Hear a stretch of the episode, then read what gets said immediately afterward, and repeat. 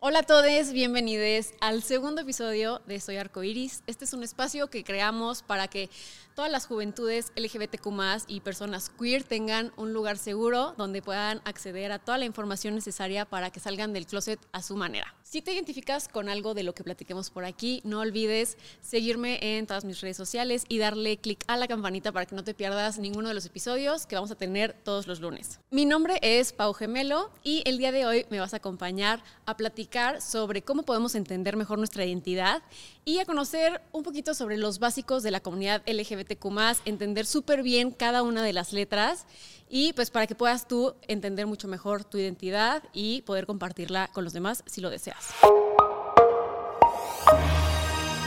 Hoy nos acompañan dos invitados que yo admiro muchísimo y tienen un libro que a mí me encanta, que ahorita vamos a hablar un poquito más sobre eso, pero por este lado tenemos a Luis y de este lado a Andrea.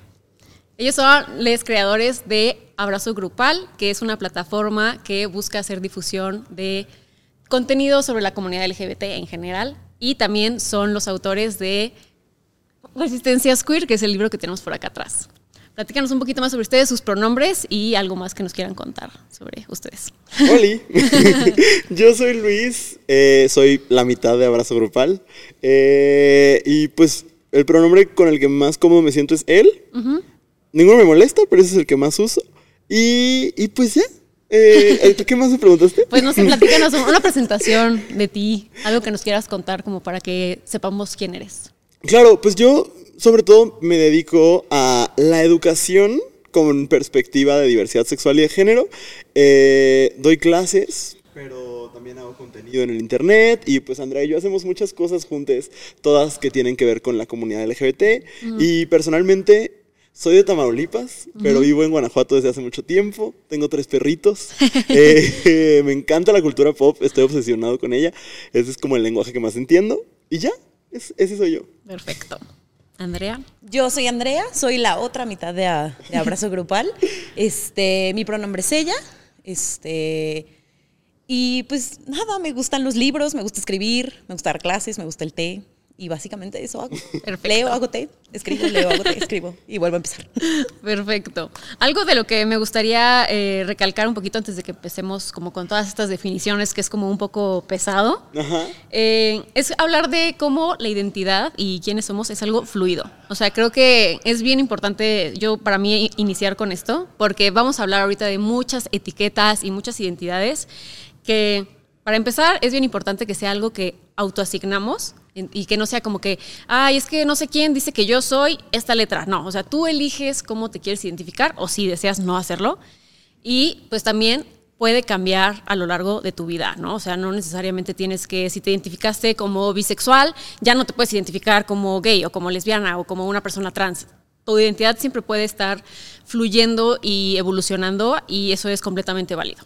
Bueno, pues entremos en este tema que que espero que sea lo más ameno y lo más comprensible posible, porque yo quiero que este episodio sea un episodio que usemos de referencia a lo largo de los 20 episodios de, este podcast, porque Andrea y Luis nos van a ayudar a definir todas las letras de la comunidad LGBTQ, que para ser muy específica, digo, siempre está creciendo la comunidad, pero a mí me gusta decir siempre como el acrónimo completo, ¿no? Y en, mi percepción, porque esto depende de cada quien cómo, lo diga, pero es, a mí me gusta agregar el 2S, que ahorita vamos a explicar a qué se refiere.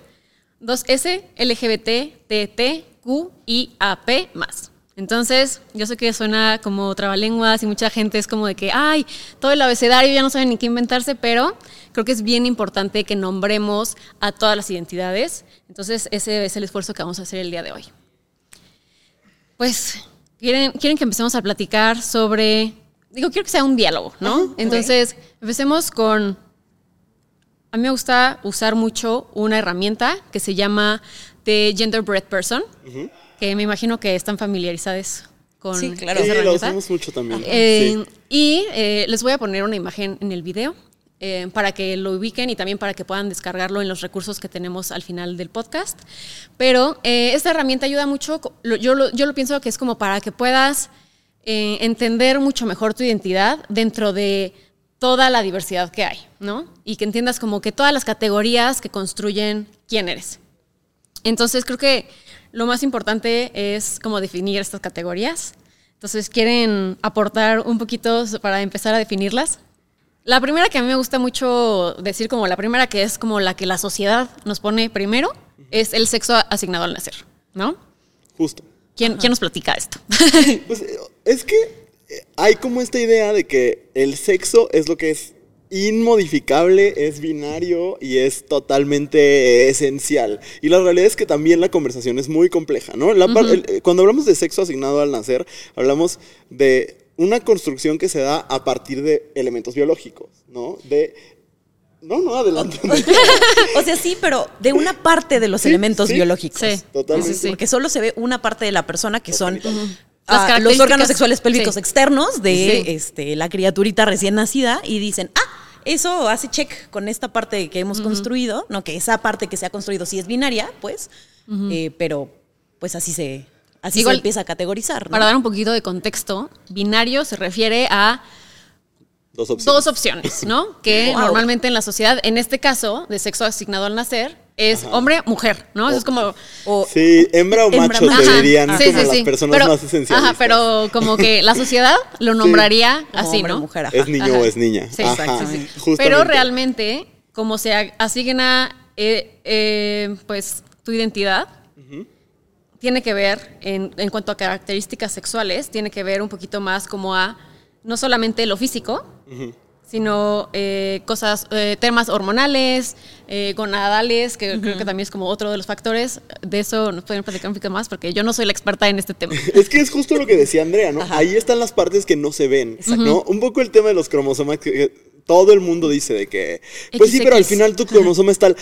Muy pocas personas somos conscientes de cuál es nuestra configuración cromosómica. O sea, Claro, no es, claro. No es algo que verdaderamente estudiamos, Sepamos. solo Ajá, asumimos a sí. partir de una característica. Exactamente. ¿no? Que es el pene o la vulva, ¿no? Y entonces a partir de ahí se asume que todo lo demás coincide, cuando no necesariamente. Lo mismo con la parte hormonal, ¿no? No Sí. necesariamente coincide el tener pene o el tener vulva con eh, los otros factores que se leen como es niño o es niña. Ajá, y aparte hay otra cosa, y es este, están como los órganos sexuales pélvicos internos, ¿no? Que sería el útero y demás, este, que tampoco los vemos, y no es como que nazca un bebé y digan, ay, déjame le hago un ultrasonido a Para qué ver onda". cómo O sea, está su útero. ¿no? Exacto, o sea, la verdad es que no se revisa, solo se asume que existe. Y hay un montón de variaciones que la gente cree que son mínimas o que, o que no le sucede a mucha gente, pero estadísticamente sabemos que las personas que tienen variaciones como en, en- en los órganos sexuales que tienen externos e internos, es un porcentaje similar, ligeramente mayor a las personas que son pelirrojas en el mundo. Sí, y nadie había dice, escuchado los pelirrojos cifra". no existen. ¿no? Claro, claro.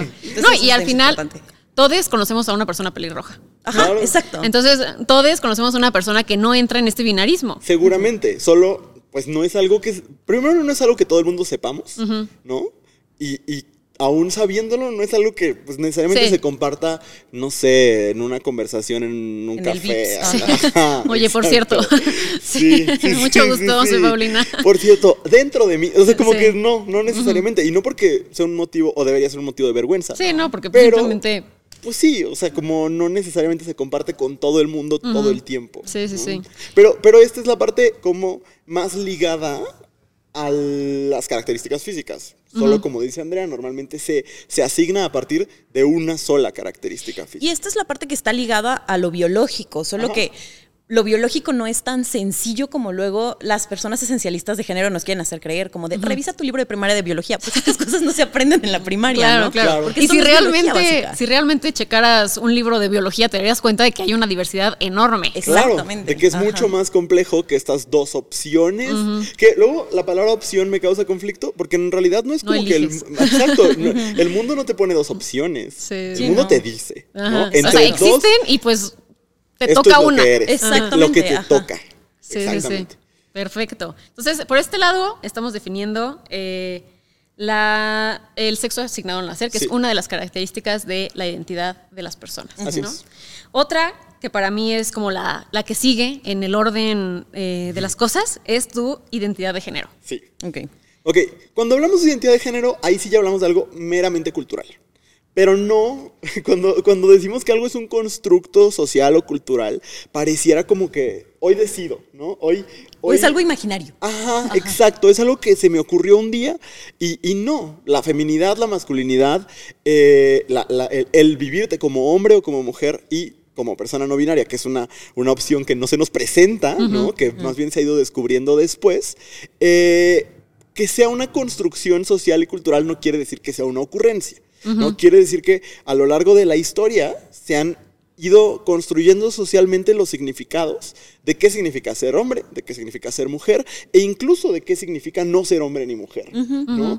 Eso lo hemos construido como sociedad a partir de un montón de cosas, a partir de qué necesita el sistema económico en ese momento, a partir de preceptos religiosos. eh, Muy de- importante, sí. Ajá, de la lectura que hacemos de los cuerpos, etcétera, ¿no? Y la identidad de género es eso, es cómo dentro del marco conceptual que tengo, ¿no? Dentro de este, ¿qué significa ser tal o tal o tal? ¿Cómo me vivo yo, ¿no? Hacia acá adentro.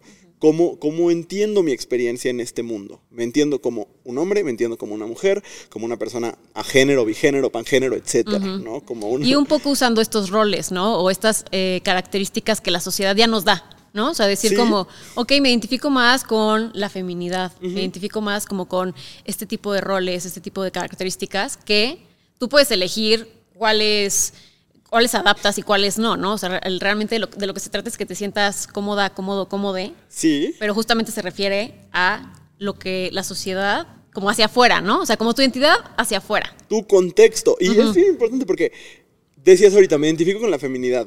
Yo diría, me identifico con la feminidad de las mujeres blancas, que es quienes me rodean. Que viven en esta área de México en este Claro. momento, ¿no? Sí, porque Porque- las características de la feminidad son bien distintas aquí que en China. Sí, ¿no? o sea, Exactamente. la masculinidad de James Dean y la masculinidad de Peso Pluma son dos masculinidades radicalmente distintas. Exactamente. Y entonces cuando la gente habla como de ser mujer y ser hombre, como si fueran cosas que no se transforman nunca, cuando solo hace falta ver cómo eran nuestras abuelas, por ejemplo, que Sí. cómo mi abuela se relacionaba con su feminidad es completamente diferente a cómo me relaciono yo con la mía, pues ahí ves cómo sí cambia el ser mujer y el ser hombre, porque además pues responde a cómo, cómo necesitas comportarte para sobrevivir también en tu entorno. Sí. ¿no? Quizás Sí, si, sí, si sí. yo me comportara como mi abuela en su momento, pues quién sabe si tendría trabajo.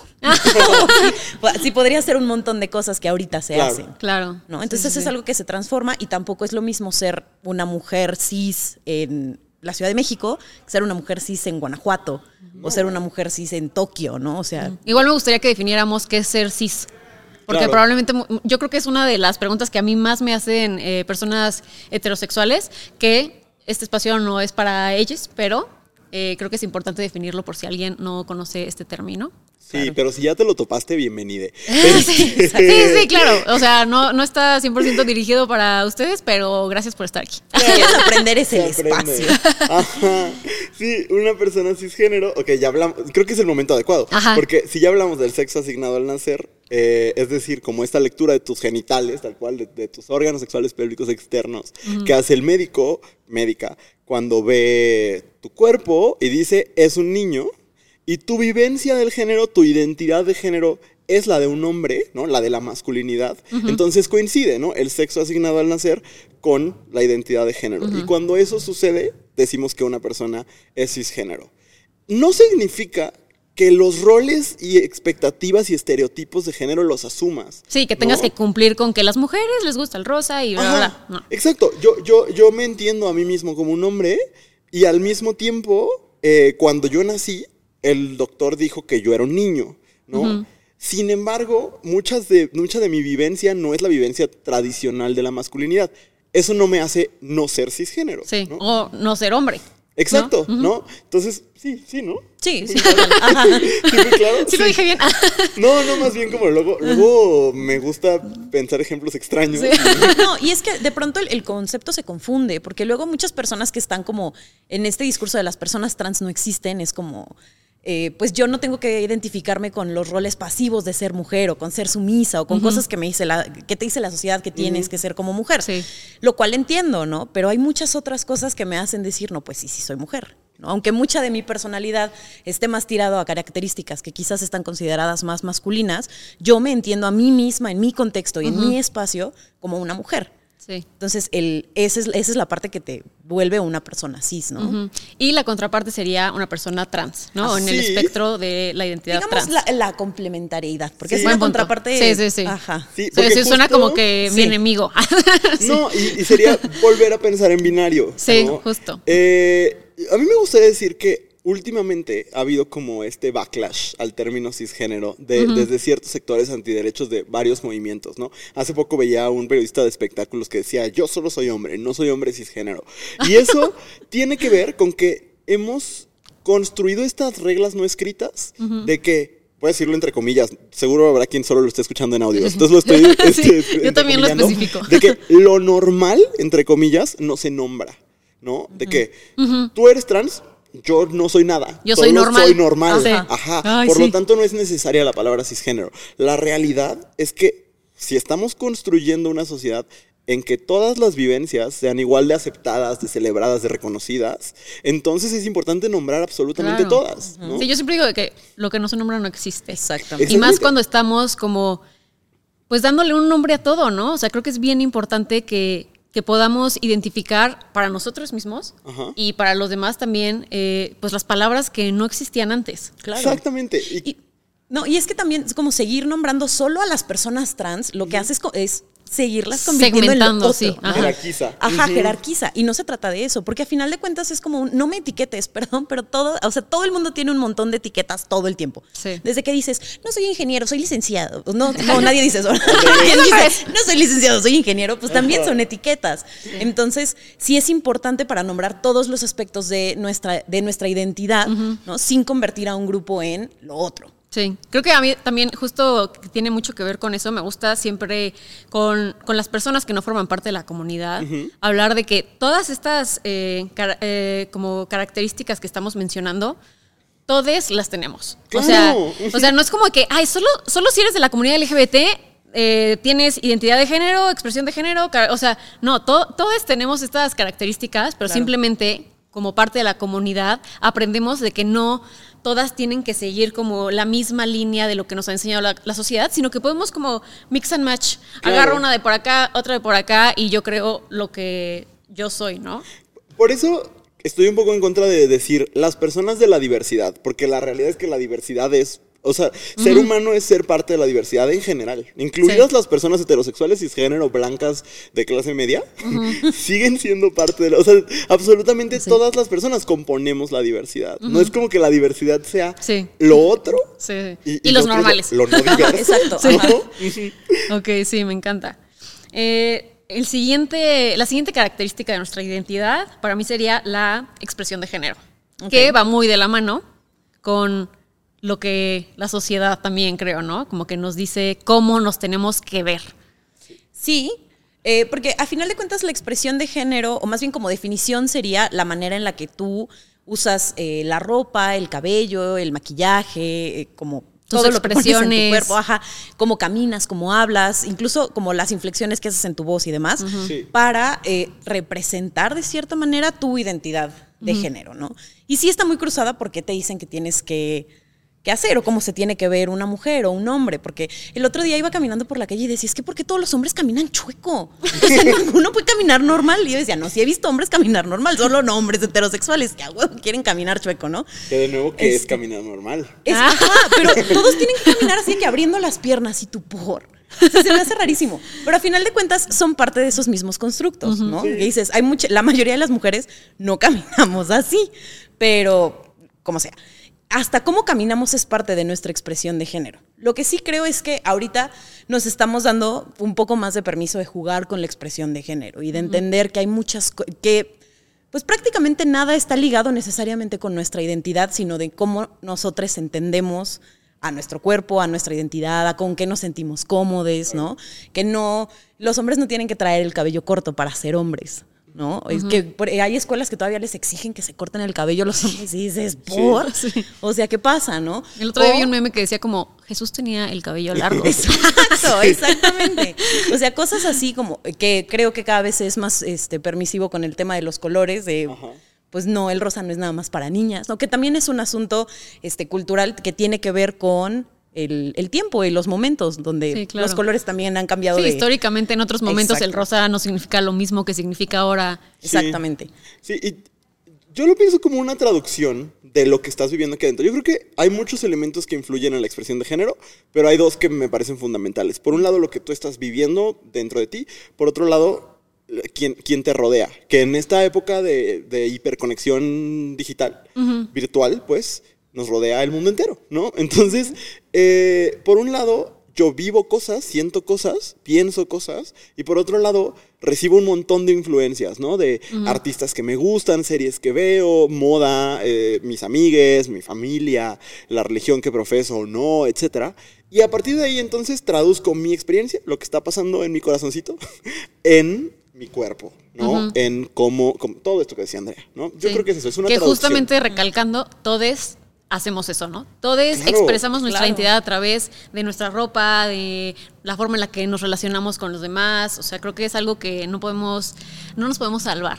Todos eh, nos expresamos, ¿no? Y, y no por ponerme muy teórico, pero esa expresión siempre es una imitación de otras expresiones. Exactamente. ¿No? O sea, de lo que vi en mi papá, de lo que veo en la tele, de, y, y por eso se van transformando, porque la imitación se mueve, ¿no? O sea. El- les niñes, bu- bueno, digamos los niños, por ejemplo, lo- los varones, pues hoy en día están aprendiendo otros modelos de masculinidad y por eso la ejercen distinto, porque están imitando otros patrones. Claro. Sí, sí, sí. Sí, claro, que probablemente por eso hay como estos choques gener- generacionales, ¿no? Ajá. Porque pues es como, no, es que para mi papá la masculinidad significaba esto, esto y esto, y para mí, pues ya no es lo mismo, porque ni mis amigos, que son los más masculinos, tienen esa idea de la masculinidad, ¿no? Claro. Claro. Algo que me gusta mucho recalcar, que fueron las primeras dos siglas que mencioné, y que también me gusta incluir a otra que ahorita vamos a mencionar, eh, es 2S, Ajá. que significa eh, Two Spirit, Two ¿no? Spirit, Ajá. ¿sí? y también a las identidades mushe. Ajá. Entonces yo lo englobo como identidades culturales, que tienen mucho que ver pues como con... eh, o, mm, pues sí, como en espacios específicos, ¿no? Eh, en los que se desarrollan este tipo de identidades. Sí. La verdad es que ahí sí yo no soy casi nada de experta, entonces me gustaría si ustedes podrían platicarnos un poquito más sobre las identidades culturales. Pues tampoco creo que seamos eh, particularmente expertos en este tema en particular. Este, dije particularmente dos veces, una disculpa. Pero creo que tiene que ver con en ciertos espacios y en ciertas comunidades. Por ejemplo, el Two Spirit se, se usa mucho, viene mucho de, de comunidades indígenas de Canadá, por ejemplo. Eh, y tiene que ver con cómo esas, eh, esas comunidades, esos grupos culturales, históricamente han entendido el género y cómo lo viven, ¿no? Y cómo construyen identidades a partir de entender el género como algo más diverso de lo que estamos acostumbrados en la cultura en la que, en la que crecemos. Sí. Por lo menos no- eh, nosotros tres. Sí, ¿no? sí, sí. Que eso- Más eurocentrista. Totalmente. Perdón. Órale. Mi alarma. Perdón. Ya. Y yo bien relajada con los sonidos del mar. Entonces creo que tiene que ver con eso, ¿no? Con una comprensión del género mucho más compleja y diversa de lo que estamos acostumbrados quienes pues crecemos con esa visión eurocentrista blanca, ¿no? Porque además es una visión súper blanca Sí. de que el género solamente tiene dos alternativas y se acabó, ¿no? ¿Cuáles son las particularidades de estas identidades? La verdad es que sí, ah, no me considero yo capacitada o con el conocimiento suficiente como para poder ahondar en eso, pero sí creo que es muy interesante ver cómo comunidades que no han sido tan blanqueadas, ¿no? O que se han, se han salvado del blanqueamiento cultural de cierta manera, han entendido el, el género como algo mucho más diverso y más complejo. ¿no? Estas culturas que luego son hechas a un lado porque, porque no cumplen con estándares blancos de lo que Sí, sea sí. que creemos que intelectualizamos. Hay, hay muchas maneras de, de vivir el género de una manera más libre, más comunitaria, más compleja, ¿no? Y que tampoco hace falta como que todo el mundo se alarme viendo este, estas otras alternativas.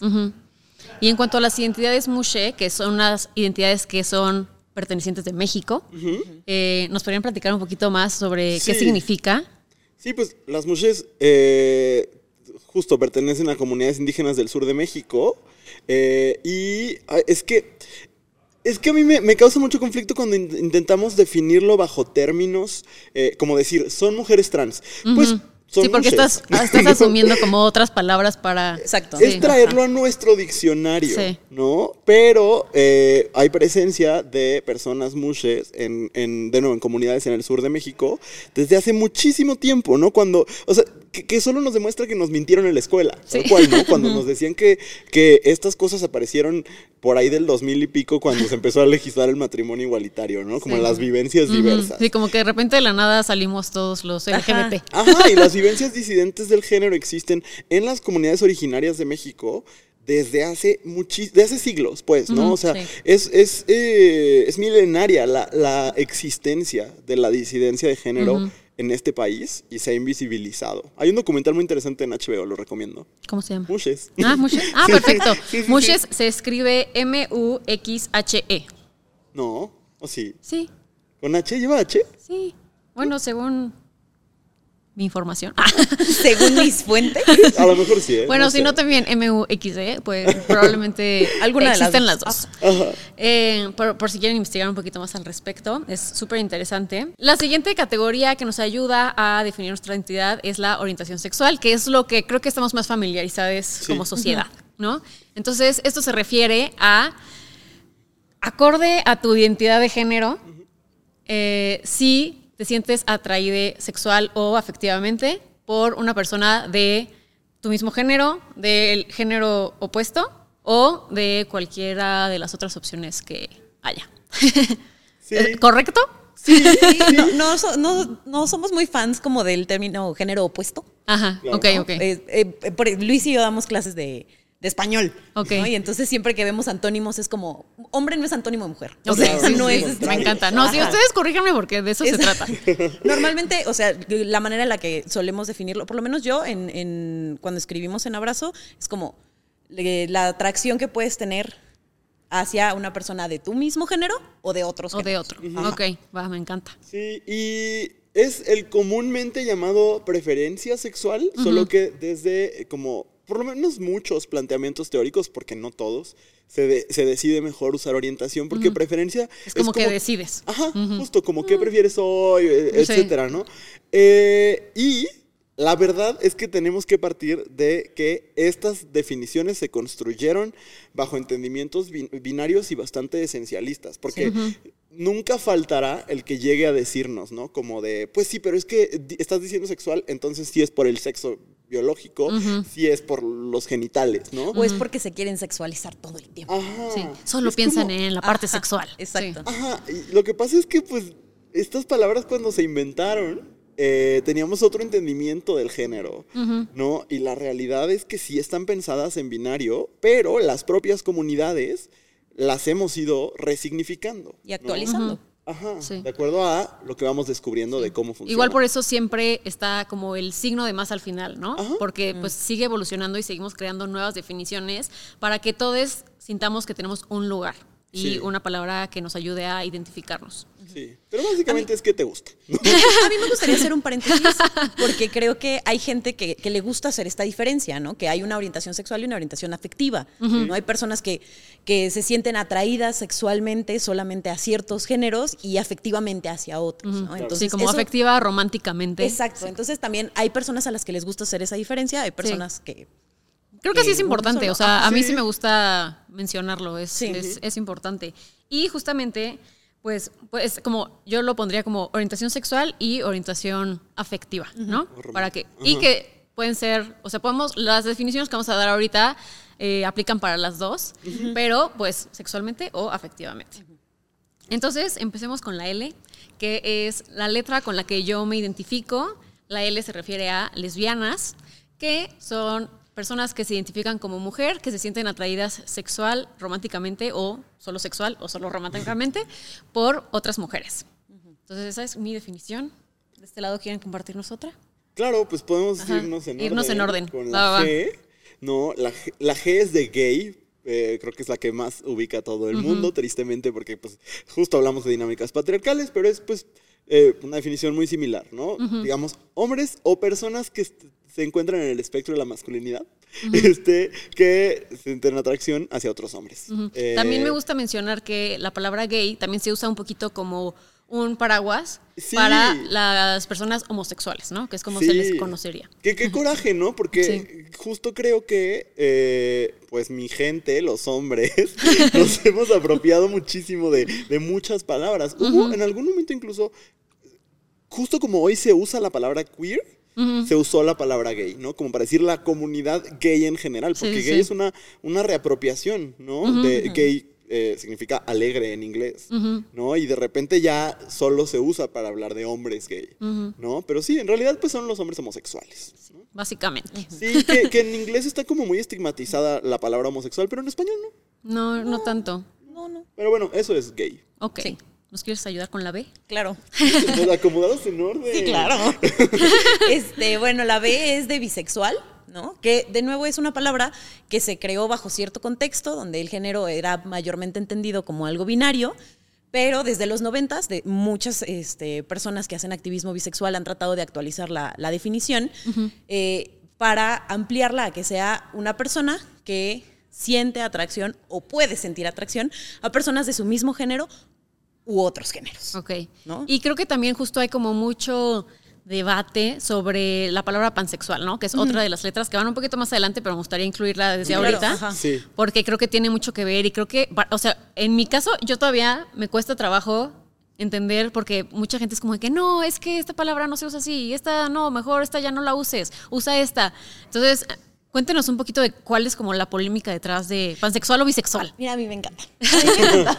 Este, justo cuando veníamos para acá me dice Luis, tú explicas pansexual, por Ay, favor. sí. Es, que a mí, me también me confunde, cuesta a mí mucho me trabajo. confunde cañón. Es que mira, primero me da mucha risa que, que el, el conflicto sea con pansexual, porque además existen otras palabras para nombrar a las personas que nos sentimos atraídas a más de un género, que no nada más es la bisexualidad y la pansexualidad, ¿no? Está la plurisexualidad, la omnisexualidad, o sea, hay muchas. Y cuando tú revisas las definiciones, las diferencias son muy pequeñas, ¿no? Este, diría yo que son diferencias conceptuales, pero no por esas diferencias conceptuales me parece que sean menos válidas. ¿Por qué? Porque creo que eh, el elegir nombrarte como bisexual o pansexual tiene que ver con la relación que tú misma puedes tener con el género, ¿no? Y de si algo, si el género es como una parte importante de, de cómo te relacionas o no. Entonces, eso me parece que es importante, ¿no? Y que no por eso es menos válido, porque luego está como este asunto de, no, es que la correcta, pues las correctas son todas, ¿no? O sea, Sí, es sí, que eso está inventado, pues todo esto es inventado. Literalmente todo esto es inventado. Todas ¿no? las palabras son inventadas, no solo estas. Exacto, exacto. Entonces, la definición de bisexual podría ser una persona que se siente atraída a personas de su mismo género u otros géneros, y normalmente la pansexualidad se define como una persona que se siente atraída por una persona independientemente de su género, ¿no? De nuevo, esto no significa que, este, porque luego está así de las personas pansexuales son ciegas al género, pues no hay manera, o sea, no hay manera, a menos de que no escuches, no huelas, no veas, no nada, no hay manera de, de no ver el, o no no ver, sino no percibir el género, ¿no? Pero si el género juega un rol importante o no. Ahora, eh, hay muchas personas que dicen que el término correcto que se debería usar ahorita, y digo correcto entre comillas porque me parece como bien, este, bien violento, como en este contexto hablar de qué es correcto y qué no. Sí. Este, se debería usar pansexualidad porque la bisexualidad como promueve esta idea del binario de género y creo que más que promover el binario de género es pues un término que ha tratado de evolucionar, ¿no? Y que de nuevo se ha ido actualizando. Por eso hay que, hay que seguir activistas y hay que leer y hay que ver qué es lo que se está haciendo, ¿no? Eh, y en ese sentido me parece que solamente son maneras diferentes de nombrar nuestra fo- forma diversa de relacionarnos con personas de diferentes géneros. Sí, creo que es bien importante que aprendamos que tú eres quien elige su etiqueta, ¿no? Claro. O, esta palabra con la que te identificas. Y Por- con la que me siento más a Sí, gusto. o sea, es más así de que te gusta más como suena pansexual, usa pansexual. Incluso o sea, he escuchado el, es que me gusta más la bandera bisexual y por eso me nombro. También se vale, dale, o sea, o sea, súper válido. genuinamente es muy válido, ¿no? Porque sí, está bien bonita, la neta.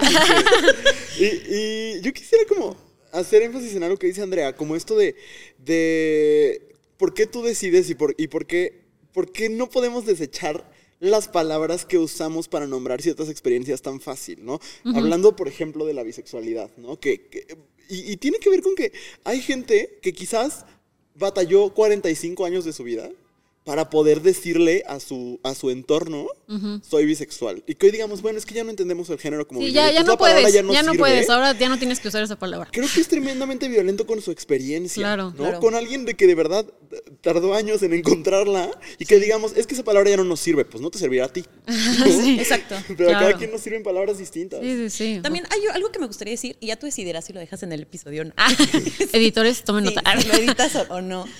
Pero hay muchas veces cuando hablamos de, de la bisexualidad llega como este comentario de es que la bisexualidad es transfóbica, ¿no? Porque deja fuera a las personas trans.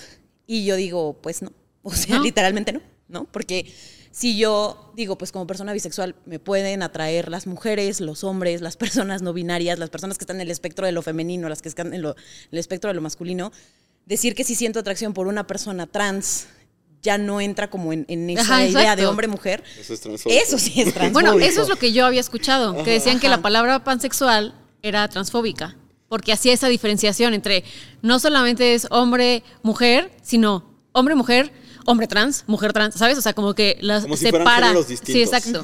Sí. Yo, yo no, no iría como tan lejos para decir que una es transfóbica o no, este, o para decir, ay, quienes se nombran así son trans. Solo creo que, pues sí hay que entender como que sí, bisexual es una palabra que nace de entender el género como un binario, pero la propuesta, o sea, la definición que les acabo de dar no es mía, o sea, es de, de activistas bisexuales de San Francisco que hicieron en los 90, o sea, antes de que yo naciera, ¿sabes? Sí, sí, sí. Entonces no es nada nuevo, sino es un trabajo que se estaba haciendo para entender la- o o para usar la palabra bisexual como este paraguas para pues, las personas que sentimos atracción a más de un género, o a más de, un, de una experiencia con ese género. igual pues. también creo que es bien importante porque yo sé que dentro de la propia comunidad como que hacemos este tipo de juicios de que, ah, no, es que eso es transfóbico, eso no sé qué. Entonces, también entender que todos tenemos un proceso y tenemos, o sea, todos tenemos información distinta que creo que justamente este espacio sirve para que tengamos como un consenso de, digo, tampoco es que eh, seamos todos los más, eh, como los únicos que tengamos la verdad. No. No, para Pero, nada, para o sea, nada. como que para generar este consenso de decir como todas estas identidades son válidas, ¿no? Sí, justo a mí me gusta mucho decir esto, a, a ti persona en casa, este, que es como el día que un creador eh, de contenido, creador, creadora, llegue y te diga esta es la verdad, No le sospecha, creas. corre. Sí, sí, sí. O sea, no dudoso. te puedes nombrar así porque tal. O sea, no eres mi mamá para venir a decirme Sí, qué sí. puedo y qué no puedo hacer Mm. y yo no tengo Sí, cinco sí, años para hacerte caso. No, yo creo que sí, el día que los creadores de contenido, que hay muchos, lleguen a decirte que eso no está bien, o sea, que, que eso está prohibido para ti, Sí, sí, sí. pues nos, pues nos estamos pareciendo mucho a las instituciones de las que nos quejamos. ¿no? Sí, sí, sí. Exactamente. Los extremos se tocan. Ajá, sí, justo. Le- la siguiente que también creo que a mí me han corregido y no entiendo muy bien por qué. Eh, porque yo siempre menciono tres T's. Ajá. Mm. Y, y la última vez que hablé de eso, hablé en, en otro podcast al respecto, me corrigieron y yo, como que no me dijeron por qué. Entonces, eh, no sé si, si ustedes sepan por qué. Sí, sí, aunque de nuevo, aquí creo que hacer, hay que hacer la aclaración de que, pues como, como tres personas cisgénero, pues quizás no, no, no somos la autoridad en esto, pero sí tengo la Claro. respuesta a tu pregunta. Y tenemos como una, una postura, ¿no? Desde donde nosotros creamos contenido, ¿por qué usamos una T en lugar de las tres? Ok, Ajá. ah, ok, sí. Si quieren platicarnos. Sí. Y, y creo que también es importante definirlas, aunque también aclaremos Sí. como que elegimos hacerlo de otra forma, ¿no? Sí, es que, a ver, se empezaron a poner las tres T's en el LGBT, TTIQ, etc. eh, porque, eh, para, para nombrar transgénero, transexual y travesti. Y eh, sí, sí creo que la experiencia de una persona que se vive como travesti es muy distinta a las otras dos. Entonces empezaré con esa diferencia, la de transgénero y transexual. Eh, se No- empezó a manejar mucho como esa diferencia conceptual que una persona transgénero es la que eh, habita una identidad de género distinta a la que se le impuso al nacer, pero no se realiza eh, operación, o sea, como no se realiza el cambio de su genitalidad. O también eso. cambios hormonales, ¿no? hormonales, Hormo- ajá. No, porque hay mucha gente que habla de las personas transgénero como las que sí, sí hacen cambios hormonales, pero no algo, o sea, no cambian su sexo tal cual, por eso hablan de esa diferencia como etimológica. Te fijas como ni siquiera entienden de dónde, de que todo lo que corresponde al sexo, pero Exacto. sí, ok, ajá. Pero entonces justo, ¿no? Es aquí cuando, por eso muchos hemos dejado o, o optado por dejar eh, de hacer esa diferencia, a menos que la persona lo pida, Ajá, ¿no? Que diga, no, yo no soy transgénero, soy transexual, pues me parece que hay, ahí hay que respetarlo Sí, como claro. Radicalmente y absolutamente, ¿no?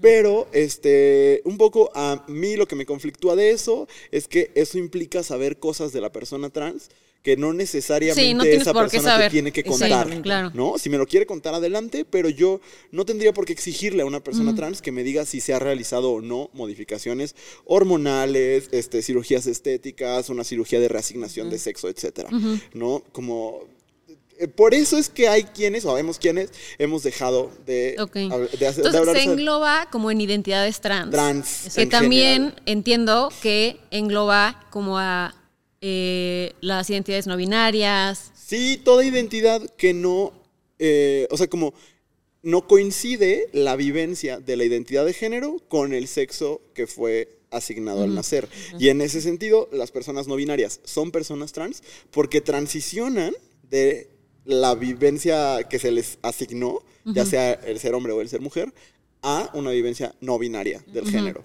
Que sería como que hay como una eh, amplia variedad, pero Sí. por ejemplo sería como una persona que no se identifica con ninguno de los dos, o sea, que ni con hombre ni con mujer, entonces con ninguno, o con los dos, o a veces con uno y a veces con otro, ¿no? O sea, hay como una Infinidad. variedad enorme. Los, los antiderechos suelen hacer mucho esto de, ay, es que cada dos minutos eh, se inventan un género nuevo. Y sí.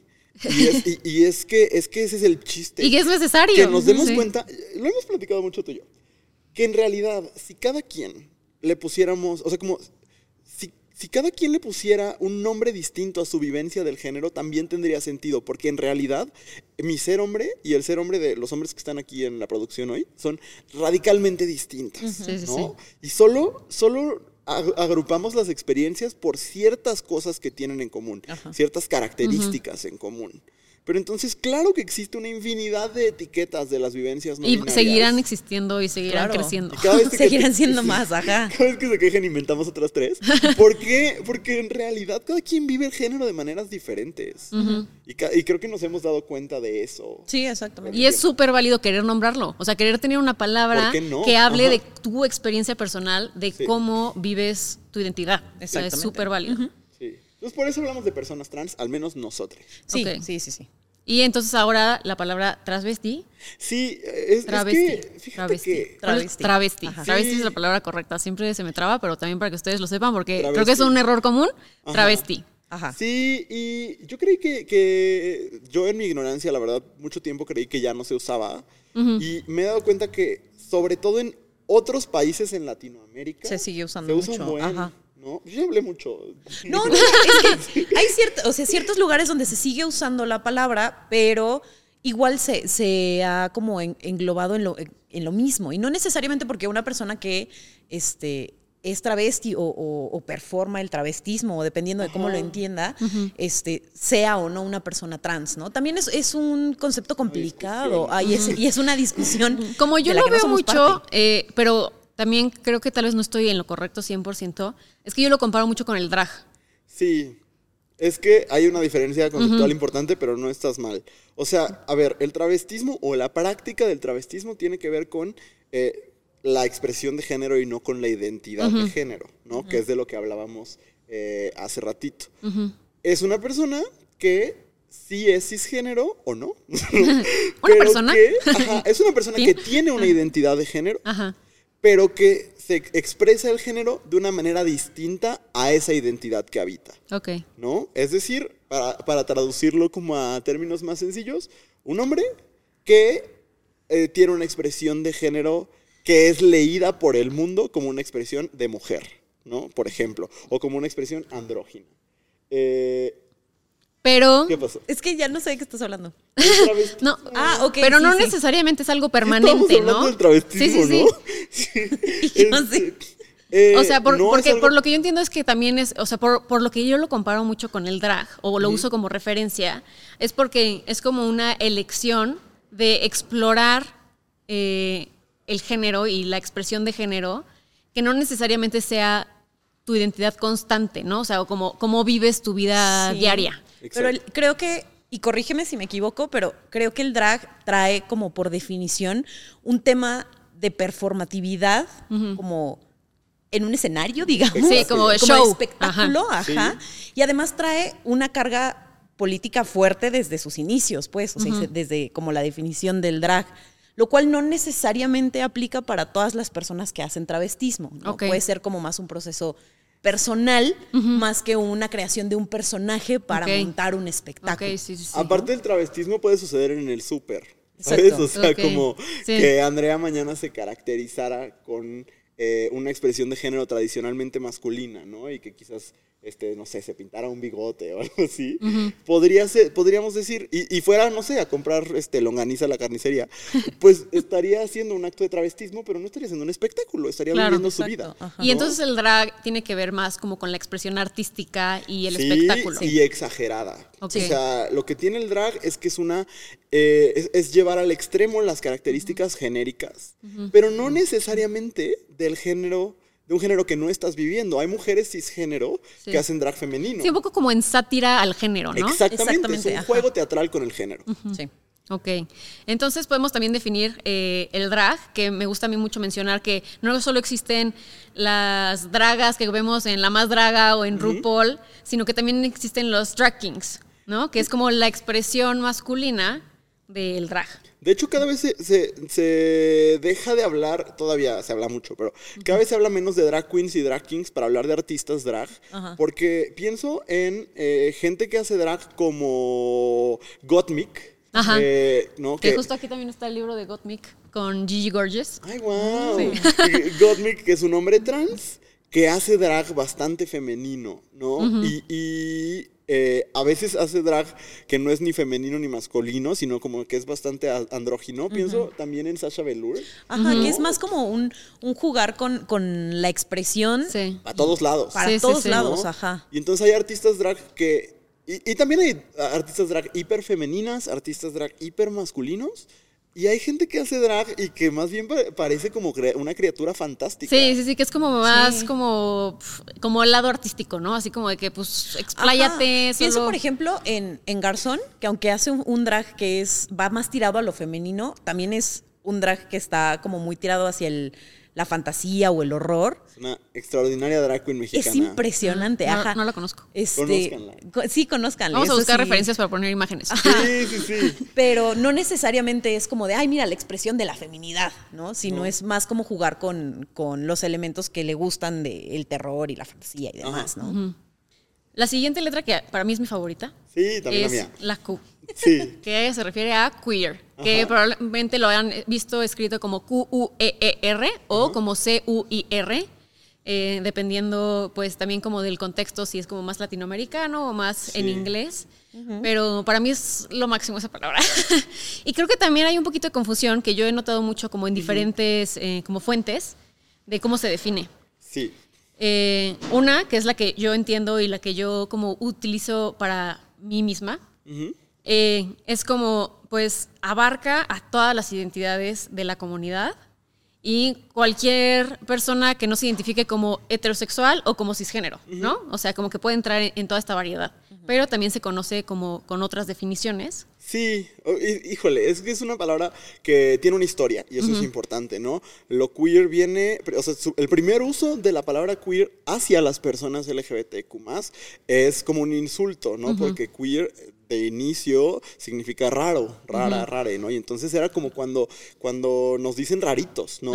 Eh, y así se usó durante muchísimo tiempo, tanto en Inglaterra como en los Estados Unidos, y es hasta los activismos de después de las revueltas de Stonewall que se empieza a usar en Estados Unidos queer como un signo identitario, ¿no? Como las personas Una se empiezan a nombrar. Sí, justo, ¿no? Como dicen, pues yo ya no te voy a permitir que uses esa palabra para hacerme daño, yo la uso para mí misma y entonces ya no tiene poder, ¿no? O tiene un poder distinto. Y entonces queer se convierte en eso eh, y ahora hay muchas maneras de usarlo, ¿no? Existen las teorías queer, que son estas teorías que se oponen al esencialismo de género y al esencialismo sexual. Eh, existen, existimos las personas que nos nombramos queer. Eh, y hay quien se nombra queer y aparte otra cosa, ¿no? Hay quien dice, soy queer porque soy parte, como dices, no soy heterosexual ni soy cisgénero, y aparte soy lesbiana, y aparte soy bisexual. Yo, por ejemplo, prefiero solo decir que soy un hombre queer, para mí es suficiente, porque eh, no me siento con la seguridad de, de, decir que nunca más me va a gustar una mujer o que nunca, o, que mi, mi, vivencia siempre va a ser la vivencia de un hombre. No sé, o sea, como me gusta leerme o entenderme como persona queer y esa palabra a mí me es suficiente, no a todo mundo, ¿no? Y hay mucha gente que cree que queer es igual a no binariedad. Sí, pero esa es la forma en la que yo también he visto. Y creo que más como en textos como más oficiales, así como que si buscas definición de queer, según no sé quién. O sea, como que normalmente usan esta definición de eh, si no eres una persona cisgénero, eres queer, ¿no? Y no necesariamente. lo queer es todo lo que se sale de lo heteronormativo y de lo cisnormativo.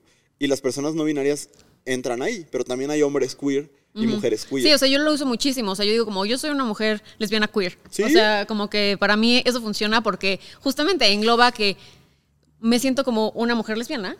Bueno, soy una mujer lesbiana. Y eh, no sé, en el pasado yo me identificaba como bisexual, luego como pansexual, luego asumí la etiqueta de, de, lesbiana. Y entonces digo como, o sea, creo que soy más compleja que la palabra lesbiana o la definición de lesbiana. Entonces creo que la palabra queer es como que soy lesbiana, pero un poquito más. Ah, y, algo más. y creo que incluso termina nombrando hasta la expresión de género. Hay un montón de hombres que nos gustan otros hombres, pero que eso no es ni siquiera lo que nos separa más de la sociedad. Sino es nos gustan otros hombres, pero aparte eh, somos como tradicionalmente femeninos, quizás, ¿no? O como nuestra vivencia del género es como atípica. Y lo queer también nombra eso, entonces es padre porque te permite nombrar tu vivencia que, que no es heteronormativa, que tampoco es totalmente cisnormativa. También como que mucha gente lo que yo escucho es que es como la etiqueta de las no etiquetas, ¿no? O sea, como que a veces no quieres, no sabes, ¿no? O sea, es como, ay, pues es que ahorita estoy descubriéndome, no sé, entonces es solo decir como, ah, soy queer, ¿no? O sea, y estoy en el proceso, si ya después quiero usar una en específico o quiero quedarme con queer, pues ya es como tu elección. Sí, sí, eso es lo queer. Y más. Y más, más. Luego, la siguiente letra es la I, que eh, creo que ya abordamos un poquito el tema, que son las personas intersex. Ajá. Entonces, justamente creo que tú nos puedes ayudar un poquito como a linkear con lo que ya dijimos. Sí. Bueno, intersexual es una palabra que, se usa como eh, para sustituir el término que se usaba antes, que era hermafrodita, ¿no? este, ya no se usa porque el término está muy asociado a cuestiones estigmatizantes para las personas intersexuales, entonces el término que la comunidad prefiere es intersexual. Y se refiere a todas estas personas que tienen características eh, físicas, biológicas, que no están dentro del binario, ¿no? La, la realidad es que la mayoría de las personas caemos en el binario, ¿no? De, pues tengo mis órganos sexuales pélvicos externos están de acuerdo a mis órganos sexuales pélvicos internos y, y, mis cromosomas allegedly, porque yo nunca me he hecho ningún estudio para saber. Creo que mis cromosomas también. Pero digamos que mis hormonas funcionan como si estuviera todo de acuerdo a, ¿no?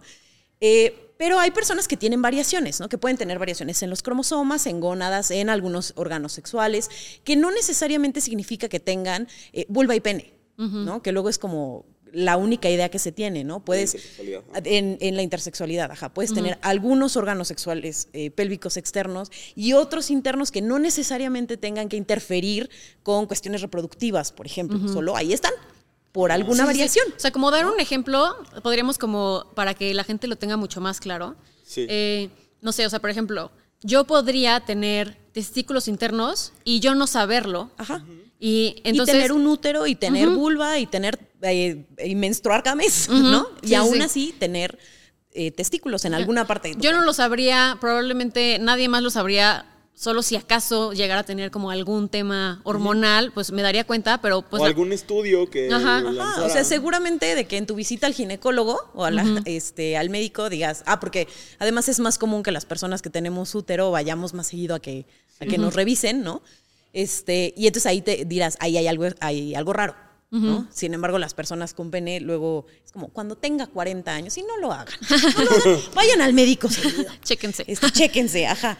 Este, pero sí, es, eh, no necesariamente te enterarías, ¿no? Podrías ir toda tu vida sin enterarte que tienes esas variaciones. Y justo es esta estadística que mencionábamos, que es la, misma cantidad de personas pelirrojas en el mundo son personas intersex. intersex. Lo único es que puede haber personas intersex que nunca lo sepan y puede haber personas intersex que nunca te lo digan y no tendrían por qué. Que creo también es eh, importante mencionar que hay muchas prácticas Violentas. médicas Súper que violentas. al nacer las personas intersex so- reciben cirugías para que se acerquen a lo que la sociedad Sí, pues, acepta como especie- normal, ¿no? Es chistoso, ¿no? Porque son estos mismos grupos que se oponen a las cirugías de reasignación de sexo y es en realidad lo que hacen. con- Literal, Con, sí. las Exactamente. niñas Pero sin consentimiento. Y que además es horrible porque esas cirugías se hacen muchas veces sin el conocimiento completo de las características de esta persona, ¿no? Se usa como los, los genitales que alcanzas a ver y entonces cuando crecen y empiezan a desarrollar, a tener cambios hormonales, las hormonas van para otro lado. Sí. ¿no? Entonces, son cirugías súper violentas, son cirugías que afortunadamente en muchos lugares ya no se hacen, ¿no? Ya hay médicos que se niegan a hacer esas cirugías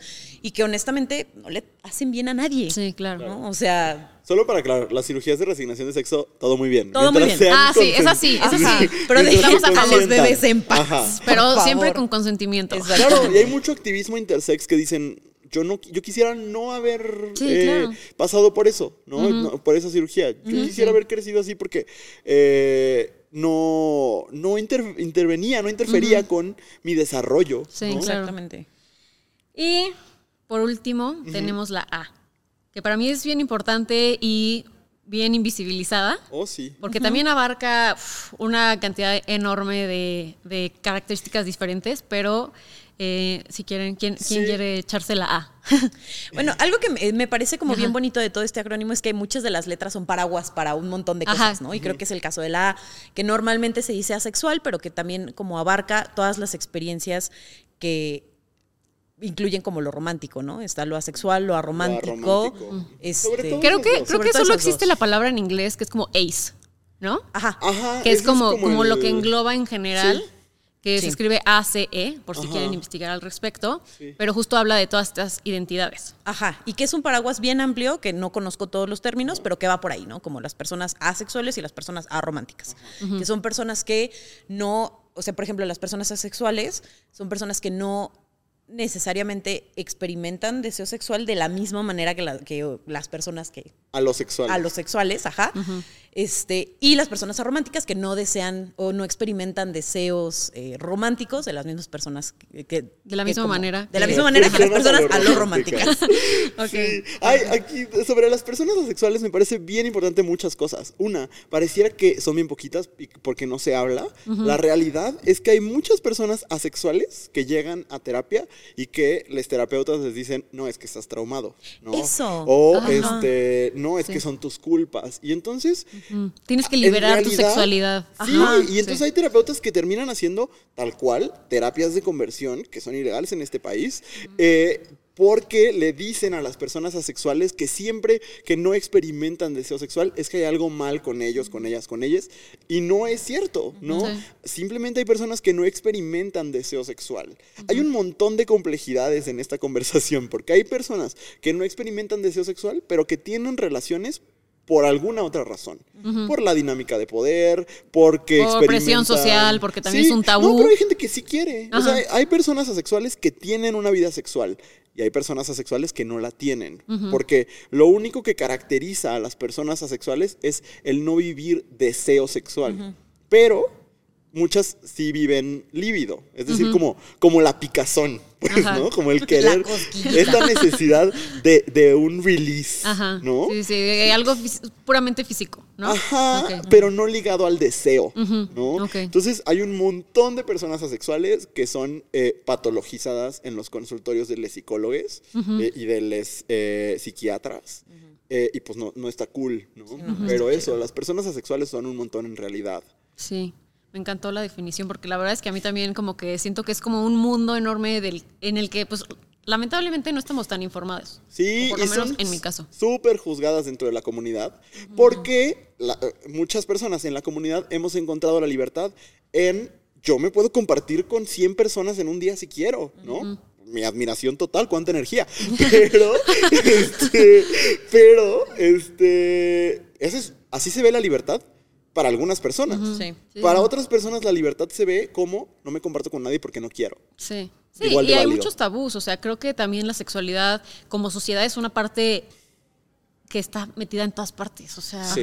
no, no te libras de los aspectos sexuales en los medios, en las conversaciones, en cómo te relacionas con otras personas. Entonces, creo que hay mucho estigma. Sí, mucho. Sí. Pues ya cerramos todas las definiciones. Eh, me encantó que hayamos podido platicar sobre esto porque creo que es bien importante, eh, antes de empezar como con todo lo que se va a tratar el podcast, que tengamos las palabras correctas y que conozcamos de qué vamos a estar hablando, porque creo que muchas de las definiciones que dijimos aquí se van a repetir un millón de veces. Entonces, para que tengamos esta referencia de, de qué estamos hablando. Eh, cambiando un poquito de tema, eh, ustedes son autores de este gran libro. Autoras publicadas. Sí. Ay, chocoso. o sea, qué envidia. Eh, pero me gustaría un poquito que nos platiquen sobre su libro. Eh, la verdad es que a mí me parece una herramienta increíble. O sea, creo que, que cuando quise que ustedes vinieran a este episodio fue porque creo que su libro para mí que yo quería como que reflejar su libro un poquito en este episodio, ¿no? Eh, y toda la información que, que dan, que si quieren aprender un poquito más sobre eso, 100% recomendado. Por favor, vayan a comprar Resistencias Queer, es lo máximo. Pero platiquen un poquito más sobre por qué quisieron escribir el libro y, y pues en general qué contiene, ¿no? O sea, qué puede esperar la gente de él.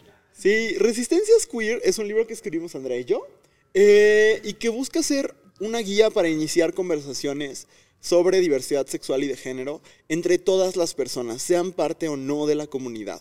No es eh, un glosario y ya, ¿no? Eh, es un libro que contiene conceptos, mucho chisme de cosas... Como una conversación, así es como yo lo siento. Sí, Alrededor de esos conceptos. ¿no? Justo, sucesos históricos que han pasado con la comunidad desde siempre eh, y reflexiones que compartimos Andrea y yo sobre la orientación sexual y, y- y sobre todo conceptos que requieren de un abordaje más complejo, como el passing, la performatividad, las normatividades, el drag, que creo que no le hicimos justicia porque, porque sí es, o sea, en esta conversación... Sí, porque nos echaríamos de que Nos horas. Pero drag. sí, o sea, este, este episodio podría durar una eternidad. pero justamente, justamente quise que ellos vinieran porque ya lo hicieron, ya lo abordaron en su libro. Así que vayan a comprarlo. Sí, es eso. Sí, y, y que a final de cuentas es lo que queríamos, porque este me parece como un excelente complemento al libro, porque todo lo que hablamos aquí no lo hablamos en el libro, ¿no? Este, porque justo no queríamos hacer como el glosario de qué significa la L, qué significa la G, porque no porque no sea importante, al contrario, sí es importante como tener bases eh, conceptuales, ¿no? De- o conceptos en común para poder eh, conversar. Pero también lo que queríamos era, bueno, pues vamos a llevar como esas conversaciones también a otros lados, a que otras partes de nuestra comunidad y de nuestra existencia y de nuestras relaciones también nos hace falta platicar, ¿no? Y pensábamos mucho como en cuáles eran esas preguntas que teníamos de adolescentes que nos hubiera gustado tener respuestas, eh, quizás sin tener que pasar procesos tan traumáticos Y que ¿no? supieran nuestros papás. Y que supieran, ajá, nuestro, o sea, nuestros Sí, creo que también es una súper herramienta para padres de juventudes LGBTQ+. Ya lo tenemos comprobado, bendito sea Dios. Este, Porque hemos tenido presentaciones del libro y han venido muchas mamás y papás con sus hijas, sobre todo mamás. este, y, y es muy bonito porque sí, efectivamente les está ayudando a tener conversaciones, hijes con, con familias. Sí, porque muchas veces tú, como persona de la comunidad, no tienes toda la información. O sea, tu mamá te pregunta, oye, pero ¿y esto qué? ¿Y, ¿y Y qué significa es tu tal?" obligación. Sí, porque exacto. pues tú solo existes, ¿no? Sí, no, sí, no sí. porque digas, ay, ahora soy parte de la comunidad del- o porque soy, me nombro parte de la comunidad LGBT, ahora tienes que ponerte a estudiar y, y Sí, ser- saberte todo y- todos los términos y ahora ser experto en creo que- biología. creo y, que fue pues, un creo que tema bastante importante con Wendy, ¿no? Porque justamente es como, pues Wendy se define como con las definiciones que ella tiene y como ella construyó su identidad, pero no necesariamente tenemos que asignarle según lo que la teoría dice que Sí, no realmente es. Y aparte no es su responsabilidad educar a nadie. O sea, la verdad es que la responsabilidad es de quien quiere educarse. De si yo quiero saber, pues entonces yo busco Sí. dónde están esas Sí, respuestas. sí. Afortunadamente, tanto Luis como yo somos docentes, entonces dijimos, pues vamos, vamos a, a Está hacer perfecto, porque hicieron el trabajo para que nosotros no tengamos que hacer todo esto para enseñarle a las personas que queremos, más que nada. Sí, y creo que el libro es un buen recurso. Sí, no, yo fan, Gracias. fan número uno. Muchas gracias por hacer este recurso, porque creo que va a ayudar y ha ayudado ya a muchísimas personas y es muy lindo. Gracias. Gracias. Y pues creo que podemos ir cerrando. Creo que ya abarcamos como todos los esenciales, así como LGBTQ 101, Sí. básicos del ABC del LGBT. Eh, Pero pues nada, nada más me queda agradecerles muchísimo que hayan venido, que hayan venido desde León, Guanajuato. y pues obviamente que nos hayan compartido todo su conocimiento. Igual también compártanos sus redes sociales para Sí. que la gente que quiera aprender más sobre ustedes y sobre su proyecto puedan encontrarlos. Sí, somos arroba abrazo grupal en Instagram, en TikTok y en Threads. Entonces, ahí está todo el contenido. Sí. Cada vez más y cada vez más diverso. Ah, Cada vez padre. más, Me encanta. Sí, aparte también el contenido en sus redes es 10 de 10. También en y Spotify. En Spotify, el Ah. podcast de Abrazo Grupal. Ajá, tienen un podcast. Damos eh, conferencias, charlas, talleres, etcétera, para empresas y escuelas. Ok. Ajá. Abrazogrupal.com está toda la información. Ah, me encanta, perfecto. Si les interesa o si tú eres una persona que está buscando que esta información vaya a tu empresa, a tu escuela, ya saben con quién ir. Bueno, algo que a mí me gusta mucho recalcar al final de los episodios es que todas las definiciones que dimos y todas las opiniones son personales y al final eh, las definiciones van evolucionando, ¿no? Entonces, como mencionamos, creo que ya varias veces también, pero... eh, nosotros no tenemos la verdad absoluta. Intentamos eh, educar y comunicar lo mejor que podemos con el conocimiento que tenemos, pero eh, el propósito de este espacio es que todos se sientan incluidos, así que eh, ténganos paciencia por si quizás en un futuro dijimos, dijimos algo incorrecto o dijimos una definición que cambie. Pues denos chance. bueno, por último, si tú o una persona que conoces está pasando por un momento de crisis o le interesa, eh, pues entender un poquito mejor su identidad, eh, existe un recurso que mencionamos en todos los episodios, pero creo que vale la pena mencionarlo siempre, eh, que es The Trevor Project, que es un espacio donde puedes tener contención en crisis y también un espacio de escucha, ¿no? Donde va a haber personas capacitadas para escucharte y atender cualquier tema que tenga que ver con tu identidad y pues en general para las juventudes LGBTQ+. Bueno, no olviden eh, seguirme en todas mis redes sociales y seguir al proyecto y eh, todos los lunes tenemos episodio nuevo, así que estén al pendiente. Les mando un abrazo.